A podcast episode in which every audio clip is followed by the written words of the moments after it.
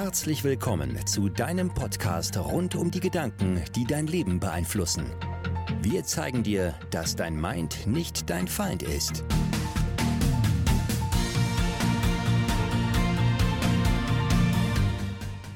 Herzlich willkommen zu einer neuen Podcast-Folge Your Mind is not your Feind. Hello. Euer Lieblingspodcast. Ja, Jetzt. natürlich. Ja. Und heute geht es um den dramatischen Titel mit 21 schwanger geworden, Karriere machen oder wie geht das oder was hält mich davon ab oder was sagen die anderen und oh mein Gott und wir werden halt hauptsächlich einmal so darüber sprechen, was Mama eigentlich passiert ist, dass sie, als sie mich so jung bekommen hat, mitten im Studium, warst du da schon in dem Mhm. Polizeistudium? Nee, mm, mm. da warst du ein Jahr alt, als ich dann da, da deswegen habe ich ähm, Jura dann nach dem Grundstudium quasi für mich beendet und nicht bis zum ähm, Examen durchgemacht. Und dann bin ich ja noch, habe ich ja noch mal studiert bei der Polizei, als ich dich schon hatte. ein Jahr war ich. Ja. Aber Papa war Jahr. doch schon dabei. Papa war schon dabei. Ja. Äh, ja, genau. Dann genau sprechen wir darüber und vor allem auch, was das mit den dann Gedanken zu tun hat. Also es gibt ja viele, gerade auch Frauen, die sich natürlich Gedanken darüber machen.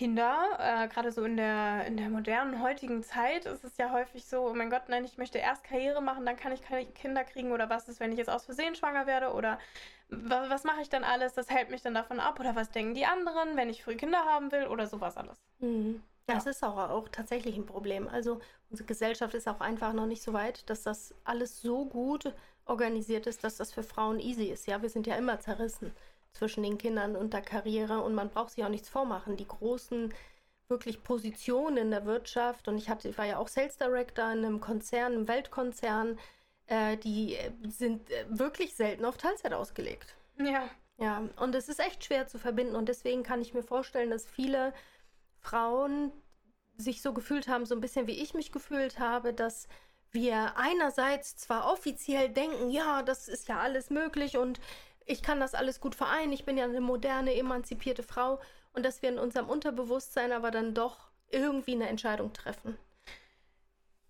Ja. Auch wenn wir sie vielleicht nicht treffen wollen. Ja. Ja, dass wir dann irgendwo wissen, wir kriegen jetzt entweder keine Kinder, weil wir Angst haben, dass dann tatsächlich die Karriere vorbei ist, oder wir kriegen Kinder und finden uns irgendwo damit ab, dass wir danach keine wirklich verantwortungsvollen Wirtsch also wirtschaftlichen Positionen haben, oder wir finden uns damit ab, dass wir ewig zerrissen sind zwischen Überstunden oder überhaupt Vollzeitarbeit und unserer Sehnsucht bei den Kindern zu sein. Wie war das denn damals für dich? Also, du warst ja junge 21 Jahre alt und warst schon wie lange mit Papa zusammen? In einer, in einer stabilen, jahrelangen Beziehung, ne? Ja, Nein. nein, drei Monate. Und da habt ihr euch dann, ich glaube das immer nicht, weil Mama sagt, das wäre alles gewollt gewesen. Ich glaube einfach, ich war ein Versehen und ich würde mental auch damit klarkommen, Ich wenn du weiß. sagen würdest, ich war ein Versehen. Aber du kennst mich doch, ich lüge doch nicht. Nee, ich müsste manchmal, nicht- um jemand, um mich vielleicht nicht zu verletzen oder so, sagen ja Nein, manche, aber- das war... Nein, du musst dir das so vorstellen. Ich kannte deinen Vater ja schon seit ich elf bin. Und als wir dann, oh nicht, es waren drei oder vier, nee, drei, warte mal, wir sind im Juli, 6. Juli zusammengekommen und Mitte Oktober bin ich schwanger geworden. Wie viel ist das? Vier Monate? Weiß ich nicht, so Juli, Au- August, September, Oktober. Nee, drei Monate tatsächlich. Und als wir dann, also wir fanden uns ja schon immer gut. Und ich habe ja schon Valentinskarte von ihm bekommen, da war ich 13. Und als wir uns dann wieder getroffen haben, das war irgendwie Ende Mai, und dann verging so ein Juni mit einfach nur Schreiben und Gucken und, und, und so.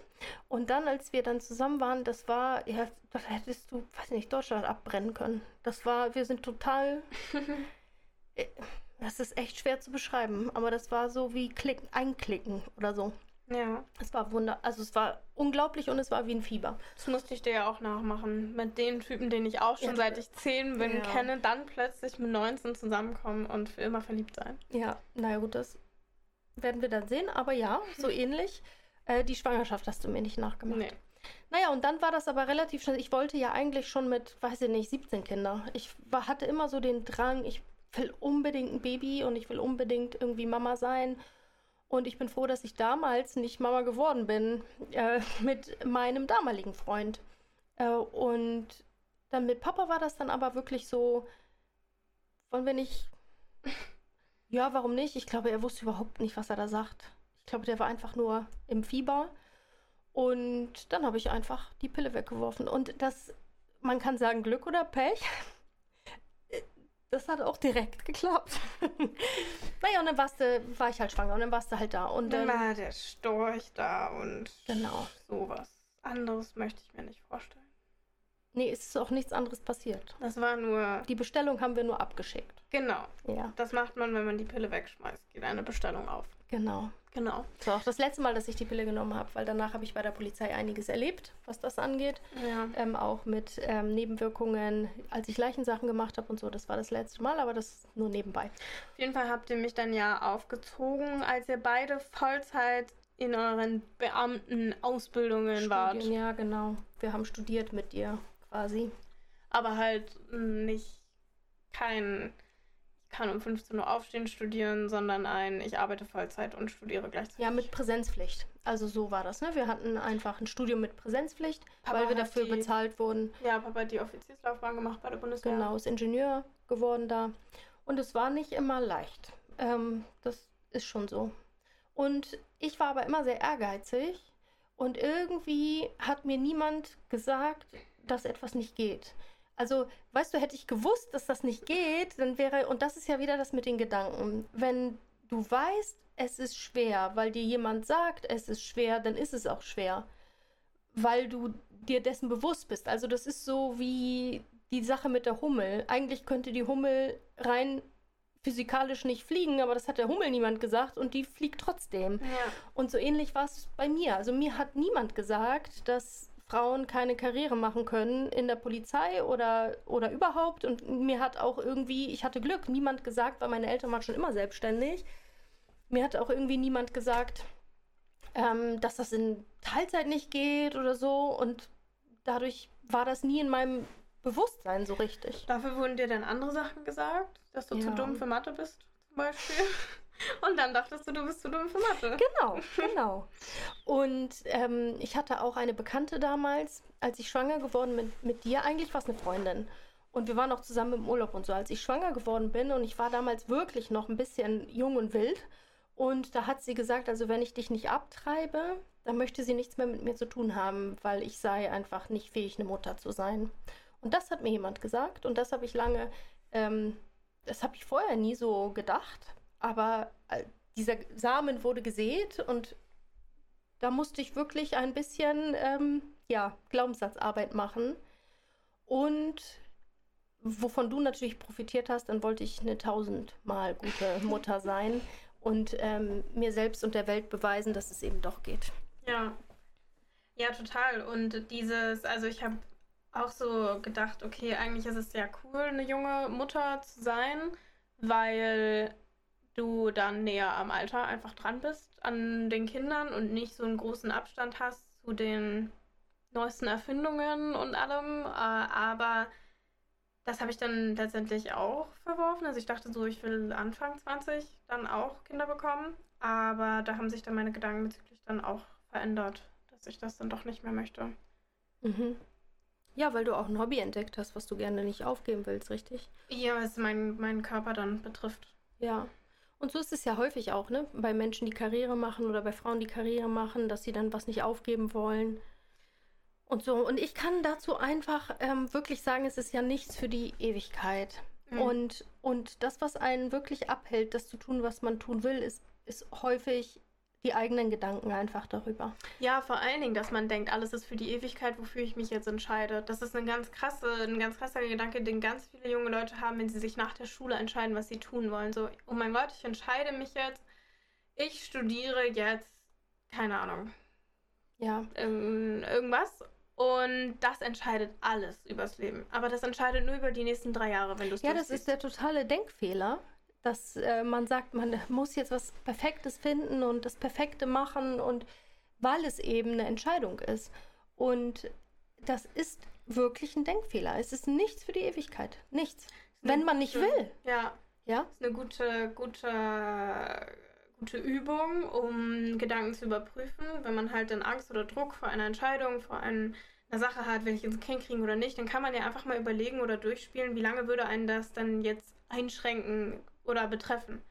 Und, und, das ist ja heute wirklich flexibel. Also du weißt natürlich nicht, wie das ist, wenn das Kind da ist. Und ich habe wirklich, wirklich gelitten, als ich ein halbes Jahr weg musste und ähm, nur am Wochenende da war. Und dann bin ich auch dienstags einmal gekommen, dich im, ins Bett zu bringen und Mittwoch früh wieder losgefahren, einfach um die Zeit zu verkürzen. Und man weiß natürlich nie, wie man das so empfindet. Aber dennoch heißt es nicht, dass man nicht das haben kann, was man haben will und dass man einen Weg findet, ja, wie man das, was man haben will, auch haben kann. Und das ist ja egal, was du willst. Also selbst wenn du nur zu Hause sein willst, und nur ist wirklich in Anführungsstrichen, ist übrigens der schwerste Job der Welt, nur zu Hause zu sein, finde ich, ähm, dann ist das auch okay. Also, und ich glaube, wir lassen uns so oft von der Meinung und Anerkennung anderer Menschen beeinflussen, dass wir wirklich verlernen, im Laufe unseres Lebens zu wissen, was wir wollen. Mhm. Und auch so Jugend, wenn ich manche Kinder und Jugendliche sehe, die in Elternhäusern aufwachsen, die nicht lernen, Gedanken zu überprüfen, dann bin ich manchmal erschrocken, wie sehr. Und wir haben zum Beispiel auch so eine Übung im Club, ne, wo wir uns mental, also in so einer Mentalübung in der Meditation, einmal ablösen von den Erwartungen anderer Menschen mhm. und dann gucken, was bleibt übrig. Ja. Und das ist so bewegend zu erkennen, dass das tatsächlich der Fall ist, dass man sich so beeinflussen lässt. Mhm. Und nicht nur beeinflussen lässt bewusst, sondern unbewusst wirklich vergisst. Was man. Was man wirklich will. Ja, und dass man dann auch anfängt, weil es bequemer ist, ähm, im Rahmen der Meinungen und Anerkennung der anderen zu handeln, sich einredet, dass man das ja gar nicht mehr möchte. Und wenn man manchmal, also wenn man dann frei wird davon, dann sich denkt, okay, aber warum dachte ich, dass ich das wollte? Also ich wollte ja eigentlich immer was anderes und so, als würden sich dann die Augen öffnen, wie mir war doch eigentlich immer das und das wichtig, aber es war bequemer, sich selbst einzureden, das andere wäre einem wichtiger gewesen. Ja, und das klingt jetzt wie ein bewusster Prozess, aber das passiert ja nicht bewusst. Es wäre ja leicht, wenn wir uns sagen würden, oh, ich, ich rede mir was ein, sondern das passiert ja einfach unbewusst in den meisten Fällen. Das beste Beispiel sind Ex-Freunde. Wenn man in der Beziehung an der noch lange festhält und wirklich überzeugt ist, dass es da noch Punkte gibt, an denen man arbeiten kann. Und wenn man dann sich trennt und die Trauer überstanden hat, dann kommen die Erkenntnisse, ich wollte das eigentlich nie. In dem Moment wollte ich das schon nicht, aber trotzdem habe ich es getan und trotzdem habe ich nicht gemerkt, dass ich es nicht wollte. Und wenn man dann halt so, das ist so, ich finde, das ist da so das krasseste Beispiel wirklich davon, wenn man dann frei wird vom Partner, plötzlich seine eigenen ja. Gedanken wieder zu haben. Und das kann man nämlich auch beziehen auf seinen eigenen Geist dann. Nicht nur ähm, auf Beziehungen im Außen dann. Es ist manchmal so, als würde man eine Augenbinde abnehmen. Wenn man lernt, mit dem Unterbewusstsein zu arbeiten und das erkennt man meistens eben an Gefühlen.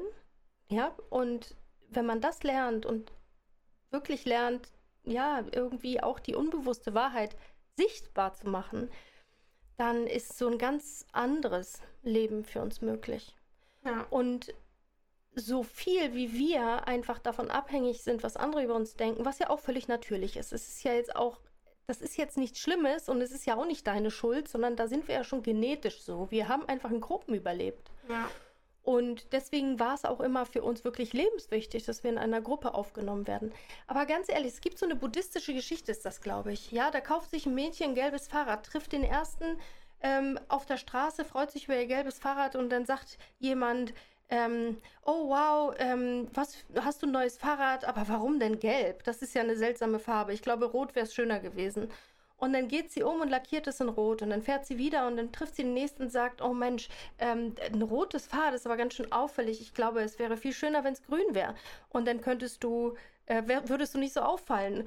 Und so kann das ja ewig weitergehen, weil die, man kann es eh nicht allen recht machen. Ja. Und wir haben ja so eine, wir haben ja so ein paar Geschichten aus dem Club. Ja. Weißt du noch? Also wir haben ja zum Beispiel eine Kundin gehabt, als der ähm, sie fühlte sich blockiert und manchmal, das ist ja immer das so Gefühl, man fühlt sich irgendwie blockiert. Selten ist es ja so, dass man ganz klar ist darüber, ich will unbedingt das und das hält mich davon ab. Wenn es so wäre, wäre es ja leicht. Aber meistens ist es einfach nur so ein Gefühl, oh, ich will irgendwas anderes, oh, ich fühle mich irgendwie nicht gut.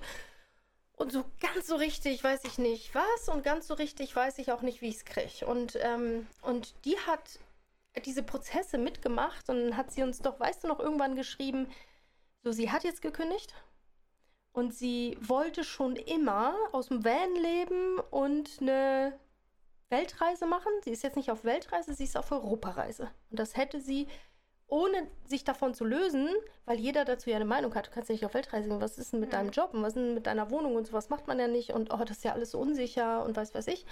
Und als sie sich davon gelöst hat, witzigerweise gewöhnen die Menschen sich dran. Also auch so Eltern und so. Ja. Ja, das ist ja sowieso nochmal eine ganz andere Sache, dass die, wenn man irgendwas Verrücktes dann plötzlich macht, ist man die erste, keine Ahnung, die erste lesbische Verrückte? Person in der Familie oder so. Irgendwann gewöhnen sich alle daran. Und äh, ich wollte auch noch von der einen Kundin erzählen, die, also von Made for More Club übrigens, madeformoreclub.com, ähm, da sie hatte doch, da, das war nämlich auch so diese Sache, dass man das hinterher erst so reali- realisiert. Also sie hatte ähm, sie war in einem Betrieb, wo nur Männer angestellt waren und also sie war irgendwie mit die einzige Frau dort. Und sie hat halt erzählt, dass sie sich teilweise unwohl fühlt, weil die Männer anstößige Witze machen und sie weiß, dass die Führungskraft ihr das nicht glauben würde oder beziehungsweise selber halt solche Sachen halt macht. Und für sie war es dann so, nachdem sie so diese Prozesse mit uns gemacht hat, dass sie immer mehr erst realisiert hat, was alles falsch läuft. Also, dass sie, sobald sie sich von dem Gedanken äh, offen war, dass sie da rauskommen könnte aus dem Umfeld, hat sie aufgehört, sich diese Dinge einzureden, Dass die sie okay sie zu sind. bleiben, Ja. äh, die, die dazu führen, dass sie bleibt, damit es halt keine Probleme macht. Und sobald sie wusste, okay, es gibt aber noch eine Lösung außerhalb, dann ist es wie so ein Gedankenstrom, okay, das, das, das, das, das und das ist alles nicht nie in Ordnung gewesen. Und jetzt gehe ich erst recht so. Ja, und das Witzige ist, sie hat dann den Mut entwickelt und ist dann ja zu dem äh, Chef gegangen und hat das gesagt und erzählt, was sie alles stört. Und der hat ihr geglaubt, was nicht immer sein muss, ist klar. Und der hat sie unterstützt und der hat mit der Belegschaft gesprochen.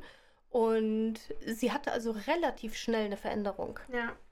Muss ich glaub, nicht immer so laufen, aber gekündigt. Ich weiß es nicht mehr genau, wie das das, war bei ihr. Aber zumindest ist dann nicht mal das Schlimmste, was passieren könnte, eingetreten, dass sie, keine Ahnung, ausgelacht wird und dann Brücken abreißen muss und abhaut, sondern was Gutes ist eigentlich passiert. So. Ja. Ja, genau. Und da, also um nochmal den Bogen dann zu schlagen, Also wenn man jetzt Karriere und Muttersein irgendwie verbinden will, dann sollte man sich schon darüber klar werden, dass das, äh, das ist nicht unbedingt, und ich will euch jetzt nichts einreden, deswegen, also es, ich, ich könnte ja auch sagen, es ist total leicht. Also es ist, ähm, es wäre leicht, wenn man finanziell frei ist und nicht seine Zeit nicht gegen Geld tauschen müsste. ja, das wäre ja das Optimum, ja. Aber das also ist das ja. wäre dann leichter. Ja, es wäre auf jeden Fall leichter. Das wäre das Optimum. Nur wir einfach sich frei zu machen davon, was von einem erwartet wird. Also was will die Gesellschaft, dass du tust? Was wollen deine Eltern, dass du tust? Was will dein Kind, dass du tust? Was will dein Mann, was du tust? Was will dein, deine Freundin, was du tust? Was auch immer. Und was ist das, was du tun möchtest? Was ist das, was du wirklich, wirklich willst? Und wenn rein hypothetisch niemand dir was einreden könnte und niemand, du, du keine Probleme hättest mit egal welcher Entscheidung du treffen würdest, was würdest du dann tun, wenn du frei von allen wärst? Ja, also wenn man nicht scheitern könnte und keine Angst hätte und nicht an sich zweifeln würde, was wäre dann das, was, wie man gerne leben würde? Und wenn man die Antwort darauf findet, übrigens auch in meinem Buch, ein ganzes Kapitel, ähm, wenn man die Antwort darauf findet, dann, dann ist es, dann ist man wirklich einen großen Schritt weiter, weil erst wenn man etwas sieht, kann man auch einen Weg dafür suchen. Wenn man es nicht sieht, dann, ja, dann sieht man eben auch den Weg nicht. Ja. Okay, ihr Lieben. Schön. Jetzt alle mit 21 schwanger werden. Ihr Ja. seht, dann werden Alianas draus. Äh, genau. ihr, ihr braucht, ja, schmeißt, schmeißt alles weg, alle Pillen, alle Kondome und ähm, dann kommt der Storch. dann kommt der Storch, äh, nachdem ihr die Bestellung aufgegeben habt. Ja. Ja. Also danke euch fürs Zuhören und für alle, die das mehr interessiert und die auch das Gefühl haben, vielleicht blockiert zu sein oder irgendwas nicht zu wissen oder sich nicht zu trauen, etwas, was sie im Herzen irgendwie tragen, irgendeine Kraft in sich tragen, von der sie wüssten, dass sie eigentlich in die Welt soll und aber nicht wissen, was sie davon abhält oder wissen, was euch davon abhält, ähm, könnt, könnt, ihr gerne mal in die Shownotes gucken. Da haben wir einerseits den Link äh, zum Made for More Club, wo wir das wirklich monatlich machen äh, und uns angucken. Und dann habt ihr noch ähm, einen Link zu einer schönen Morgenmeditation, die euch ähm, energetisch ausrichten kann. Die kostet auch 0 Euro, könnt ihr euch mal ansehen. Äh, und wir freuen uns, euch auf der anderen Seite zu sehen. Tschüssi, schönen ciao. Tag noch. Ciao, ciao. Du hast den Podcast gehört. Your Mind is not your Find